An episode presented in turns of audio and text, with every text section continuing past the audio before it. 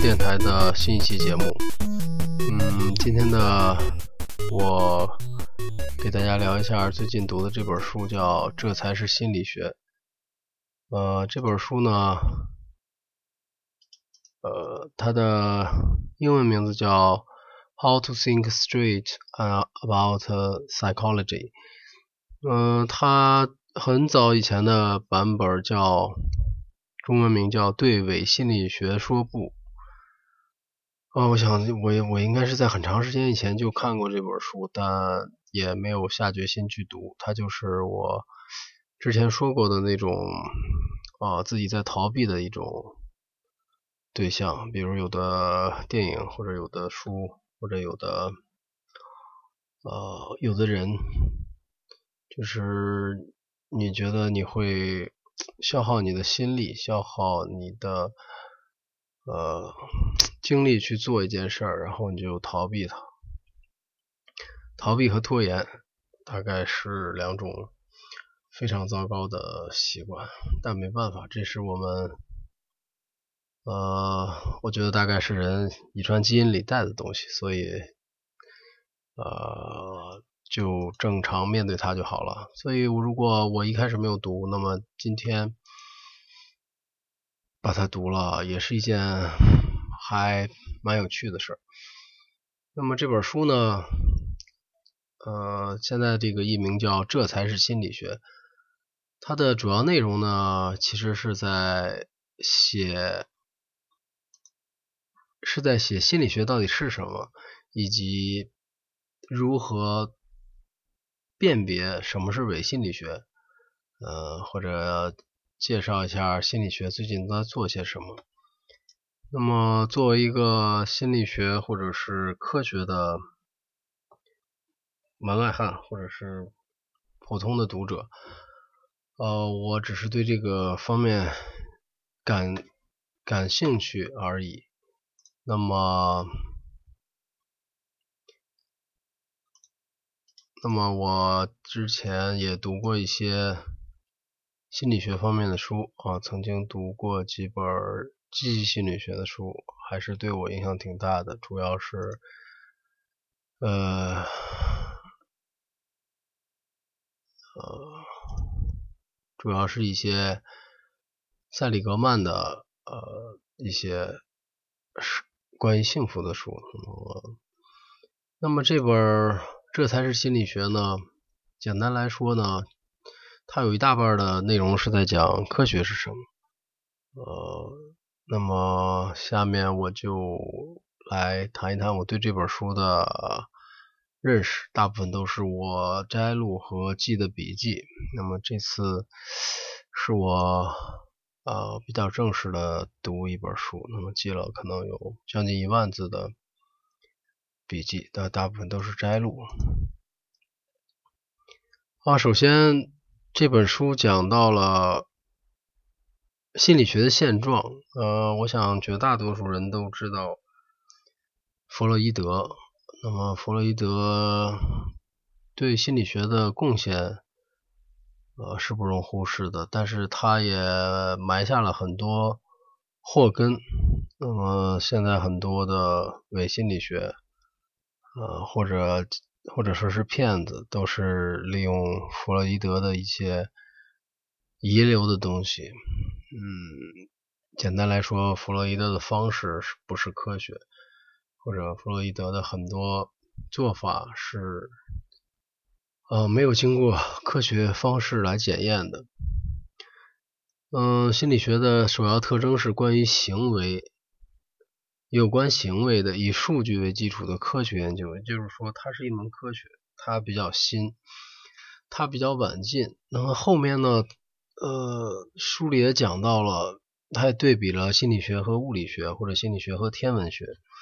你比如说，现在如果啊电视上有一个节目来讨论土星的土壤成分，哦，土星的这个表面表面物质的成分吧。那么观众肯定不会有，呃，绝大多数的观众肯定不会有什么异议或者是呃质疑什么的。但是如果心理学有一个新的发现，那么人们可能会对它，嗯，有一些自己的看法。嗯，这是因为我觉得，因为两点：第一是其他的科学的辉煌期，或者是嗯混乱发展期已经过去了。呃，包括我们现在看到的物理学，好像这些物理学家什么事儿都不干一样，是因为前人已经把基础的东西都做完了。那么现在做的东西，现在这些科学家研究的东西，是我们普通民众无法理解的。所以一旦你你对这种像心理学这样的学科，自以为有。有有一些把握，或者是有一些认识，然后对它加以评价或判断，那么就陷入了一种错误的状态。嗯，心理学作为一个比较晚进的学科，那么它比较倒霉啊，所以就会被很多人很多人用直觉或者是世俗的偏见来判断它。嗯，这本书提到的科学的三个特征，就是科学是应用系统的实证主义，科学是产生公共知识的，科学是验证可解决的问题。呃，虽然有一些复杂吧，那我的我的理解是，呃，实证主义的意思就是我们讨论的。呃，是一个系统的，是需要观察和实验来证明一种理论的，呃，而不是我只说一种理论，这种理论就作为结论了。那么科学是需要系统论证的。那么第二个呢？第二个特点就是产生公共的知识。就是这种知这这个结论或者这种知识不是某一个人的，也不是呃某些人私有的，而是他提交给整个社会，提交给其他的科学家或者同行进行批评和验证，或者是在他的基础上进一步拓展。呃，它要有可复现性，也就是说，我做一个实验，那么别人用同样的条件也可以做同样的实验，如果得出同样的结果，那么这个结论就被其他人肯定啊。所以书里提到同行评审，呃，也就是发表在期刊上，嗯，也就是说，如果某一个理论，那么他不敢把他的呃研究过程公开，那么他就不是科学。那么第三个科学第三个特征是科学验证的是可解决的明确的具体的问题，也就是说一个理论可以经过验证是明确具体的，它是可证伪的。如果你你给出一个结论，这个结论不可证伪啊，那它就不是科学。那不可证伪这一点可以可以区分很多我们呃平常所说不科学的东西。当然，我觉得我们这普通人会觉得科学或者伪科学或者迷信是有高下之分的。但是这个呃前面说的这些。科学的特征其实并没有说不科学的东西就比科学的东西低啊或者愚蠢，嗯，这也是有些呃，我觉得有些有些人来攻击科学的一种说法啊，就是科学 科学瞧不起或者是科学压制了这些。呃，不可知的某些问题，你比如说，呃，风水，那么它无法用当前的科学解释，那么它就是不科学的。呃，但是并不是说这个东西，呃，我想它可能是一种呃其他的认识方式。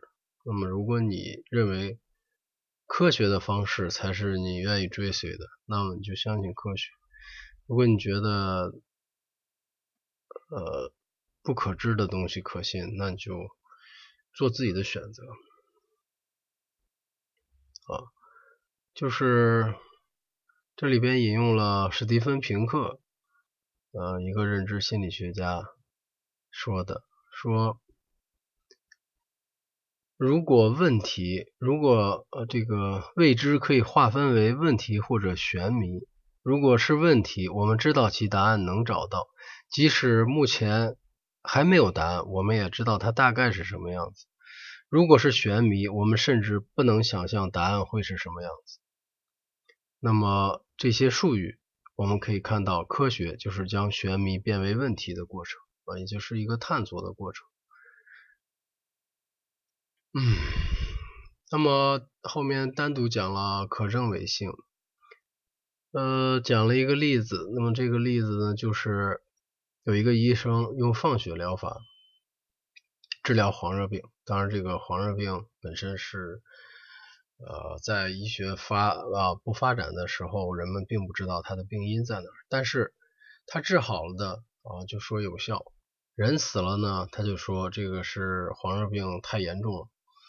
呃，这个，所以说他的这种放血疗法就是一种无法证伪的，因为他治的都好了，治不好的呢又跟他这个放血疗法没有关系。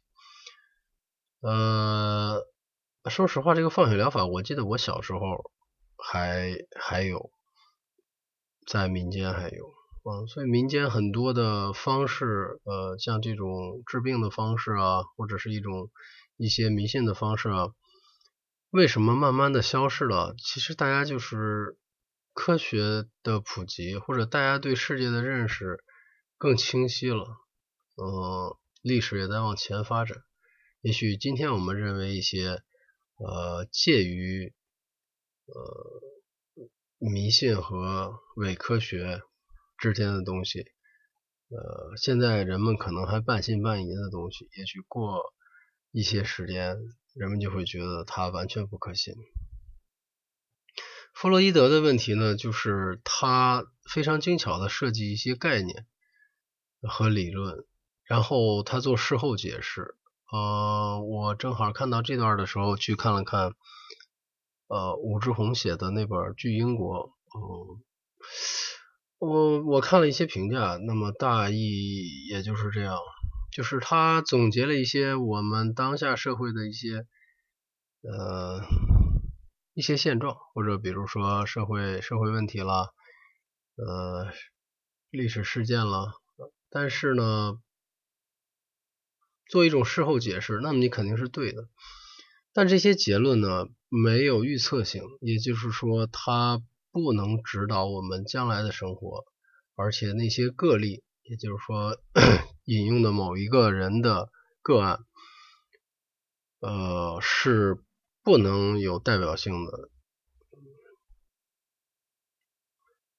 所以可证伪性非常重要。嗯，如果你觉得可证伪性，然后你觉得有的东西不知道它是不是科学的话，你就你就可以用可证伪性来来检测一下。那么这本书里还举了一个例子，就是 比如有一个人，他说他说一个人这个人的脑袋里是有一个小精灵可以控制别人的行为的啊，比如说你的呃你的动作、你的语言都是靠这个小精灵控制，并不是你的大脑或者你的意识来控制的。但是呢，这个小精灵呢，如果如果做手术或者是拍 X 光。它就会自动消失，哎，也就是说这个小精灵根本看不见，这个小精灵根本无法证实是是错的，也就是说无法证伪。那么这个小精灵，所谓这个小精灵可以控制人的学说，那就是伪科学，或者是它就是骗人的。呃，你这么看的话，很多我们日常，比如说。吃绿豆可以去火，呃，那个火跟小精灵，我觉得其实是一样的，嗯，所以当然这个问题可能牵扯到对传统医学的一些认识，那么这也是我经常不愿意去讨论的问题，因为这个问题更科学一点，我觉得是一种传统医学和现代医学的区别，那么。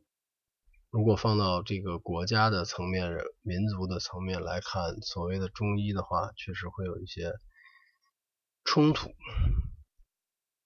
嗯，这本书后面强调了这个见证和个案研究的证据，也就是说，刚才我们说了，就是像弗洛伊德的例子，就是个案研究对心理学的理论和治疗是。毫无价值的，比如说我得得着这个想到了一个理论，完了我找了几个个案，哎，我觉得很对，那么我就认为这个理论是对的，这肯定是不可以的，呃，因为呢，你比如说我们日常我们会遇到有一些治疗慢性病的，比如说治这个呃。腰腿疼，或者是治这个呃鼻炎，那么有一些方法，那么甚至是给一些安慰剂，或者是呃一些土方法，嗯，就以前面那种放血疗法来说，他总会找到一些有效的人，这些人也许是以前做其他疗法呃一有效了。呃，或者是自愈了，呃，总之他能找到一些这些例子，呃，然后来，这些人还真心的希望，真心的证明啊，这种呃某一个医生呃治的这个医术非常高明，但事实上，他们只能代表他自己，嗯，这也是广告法或者是我们的广告中不允许。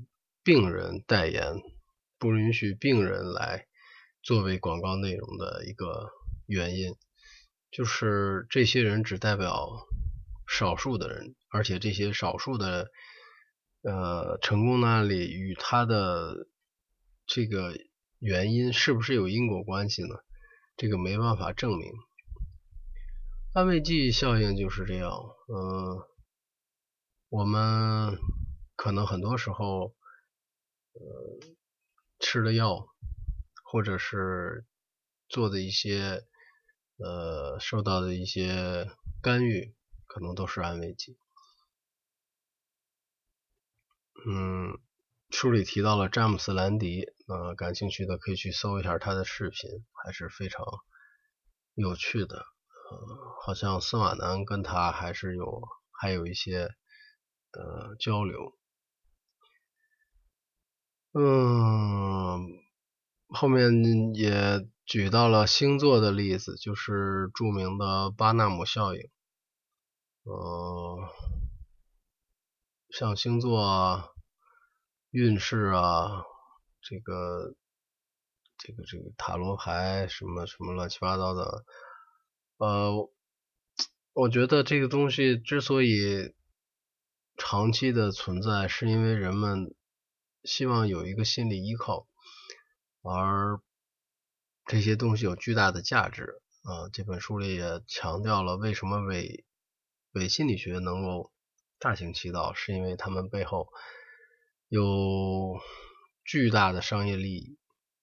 呃，就像星座呀，就像这种算命啊，嗯，它能解决一些人的焦虑。那么。一旦人们发现像类似巴纳姆效应这种，就是把这种某一些总结，比如说金牛座怎么怎么样，比如说呃 B 型血的人怎么怎么样，把这些特征都归因到自己身上的时候，就陷入了这种错误的认识。呃。另外还提到了伪科学的一个大问题，就是媒体的引导。呃，因为我们普通人是很少会去看学术论文，或者是很少去接触真正的接触这个，比如说心理学或者是某一个学科。但是如如果这个学科的相相相关的内容在电视啊、网络这种媒体上出现的时候，往往并不是真正的专家或者是业内的专业人士，而是一些呃媒体人或者是一些外行。但是这些人呢，以呃以经济以以利益或者是以其他的目的。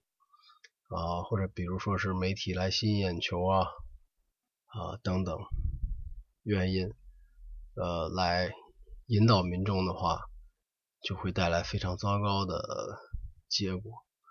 我想在美国是这样，在中国应该也是这样。有的时候请的这些专家，你也不知道是哪儿来的，就非常糟糕。啊，这本书前面讲呃讲了科学和。嗯，科学的定义和特征，还有心理学与伪心理学的区别。那么后面呢，讲了几个心理学中的这个呃学这个方法吧，觉得是一种研究方法。嗯，包括这么几种相关性的研究。你比如说，我们怎么来证明？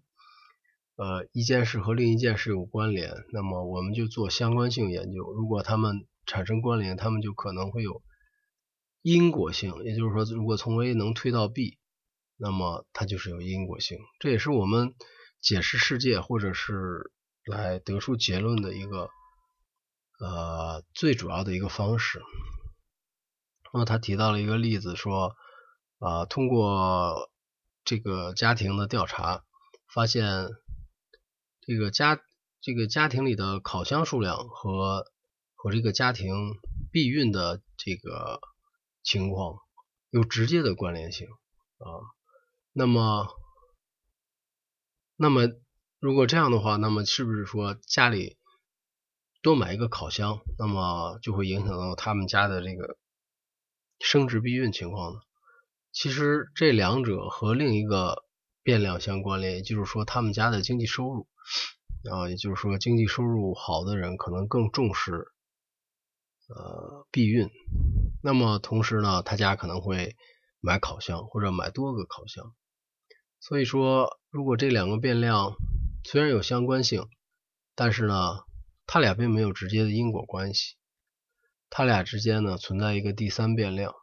另外呢，就是呃某一个某一个变量。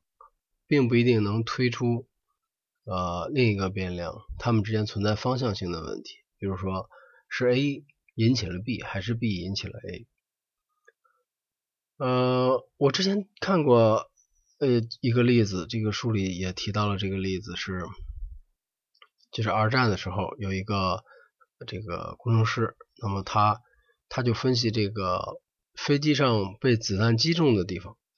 弹孔有弹孔的地方来确定什么地方应该加固，什么地方呃有弹孔是不是就应该再增加一点钢板呢？最后他决定是把加固的钢板放在这个就是安全返航回来的这个这个飞机的机身上没有弹孔的地方。他的理由是，如果子弹打到飞机上各个部位的几率是均等的，那么。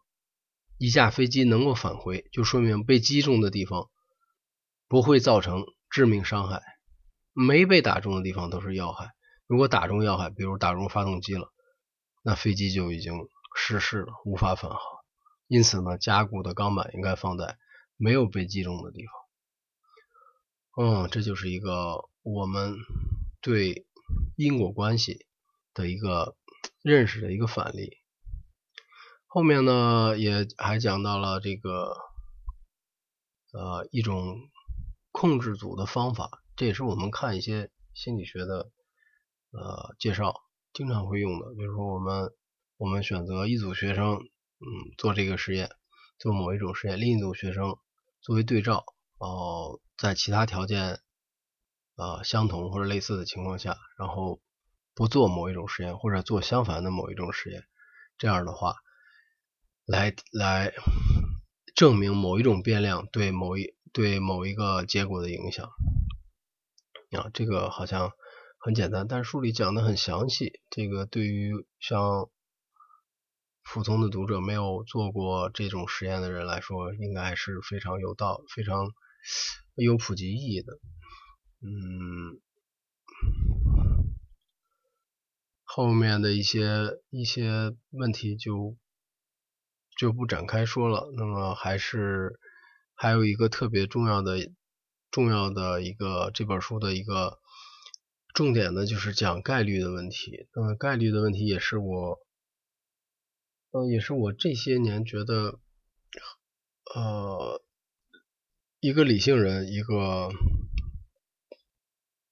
或者是一个学校教育应该普及的一个一个问题。你比如说，呃，有的人就会说，在高考的那几天经常下雨，然后他会说，我高考那年就下雨了。首先。高考的时候可能是夏天，那么夏天下雨的概率可能确实是比这个呃春天啊或者是秋天多一多一些。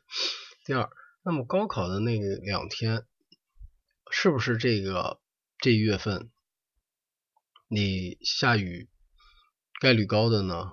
或者是在你所在的这呃考试的这个城市，是不是每年？这一天、这两天都会下雨呢，并不是因为这个这件事发生在你身上，你把它放大了。那么它本身是一个概率的问题。那么就像天气预报也是这样，如果今天呃预报下雨，结果没下，然后很多人就会呃说这个这个这个气象台啊又犯错了。其实气象台是做出了一个下雨的概率，这个概率可能是百分之八十。那么百分之八十的可能性会下雨，百分之二十的可能性没有下雨。那么今天如果没有下雨，那就是在百分之二十的时候。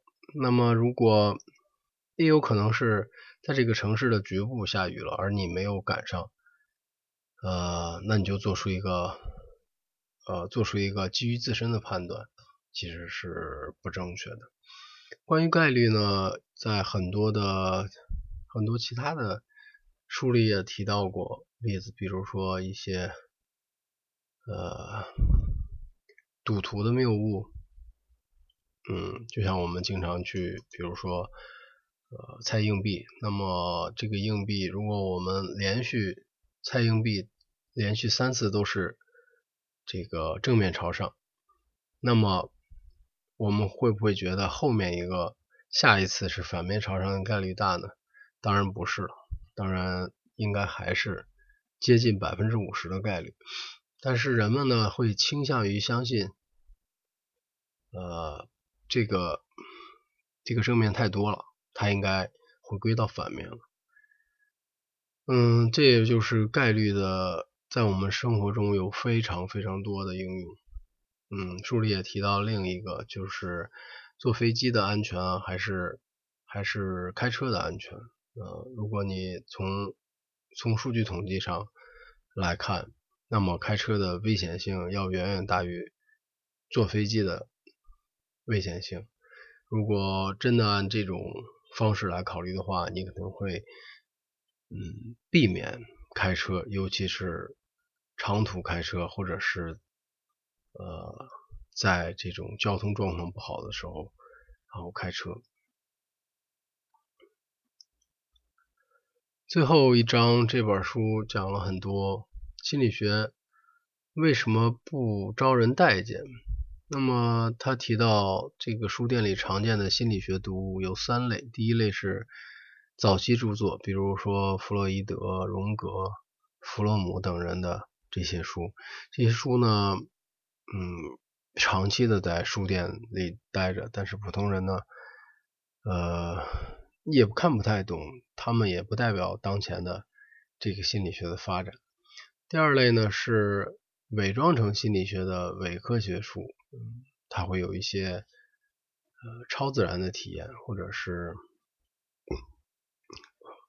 灵性的东西，神奇的东西，嗯，等等，嗯，这些东西都不是心理学。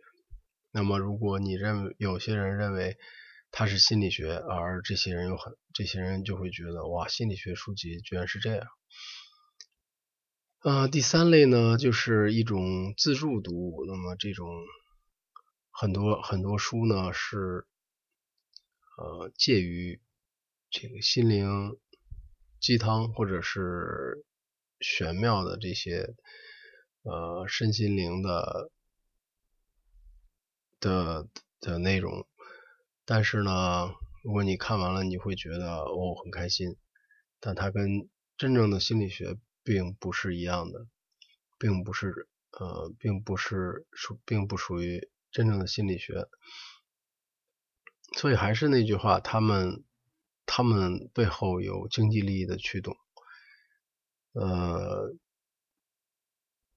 心理学面对的这种情况呢，嗯，是一个非常糟糕的状况。也就是说，其他科学呢，在成熟的时候。大部分人是没有这些知识的，大部分人的意见也没办法在社会上产生影响。但是现在，如果有一些个心理学的呃结论，或者是心理学的新闻，那么很多人都会呃发表意见，或者是很多人的想法会产生一些影响。嗯，好了。呃，虽然这本书很长，呃，我我讲的一些也也是零零散散的东西，但是我想说这本书还是非常推荐阅读的。那么，如果呃你对科学的定义、对呃心理学感兴趣，或者说，如果你读过一些所谓的心理学相关的书，那么我强烈建议你读一下这本书，然后来验证一下你对心理学的认识。呃，另外这本书呢，可能读起来稍一点难度，或者是说，呃，并不像很多心理学科普读物那么轻松。嗯，需要一一需要一点点努力吧，但我相信努力是有回报的。那这本书也是今年以来我读过的最推荐给呃最推荐给我我周围的人，我推荐给所有人的一本书吧。好了，今天的节目就到这里，呃，再见。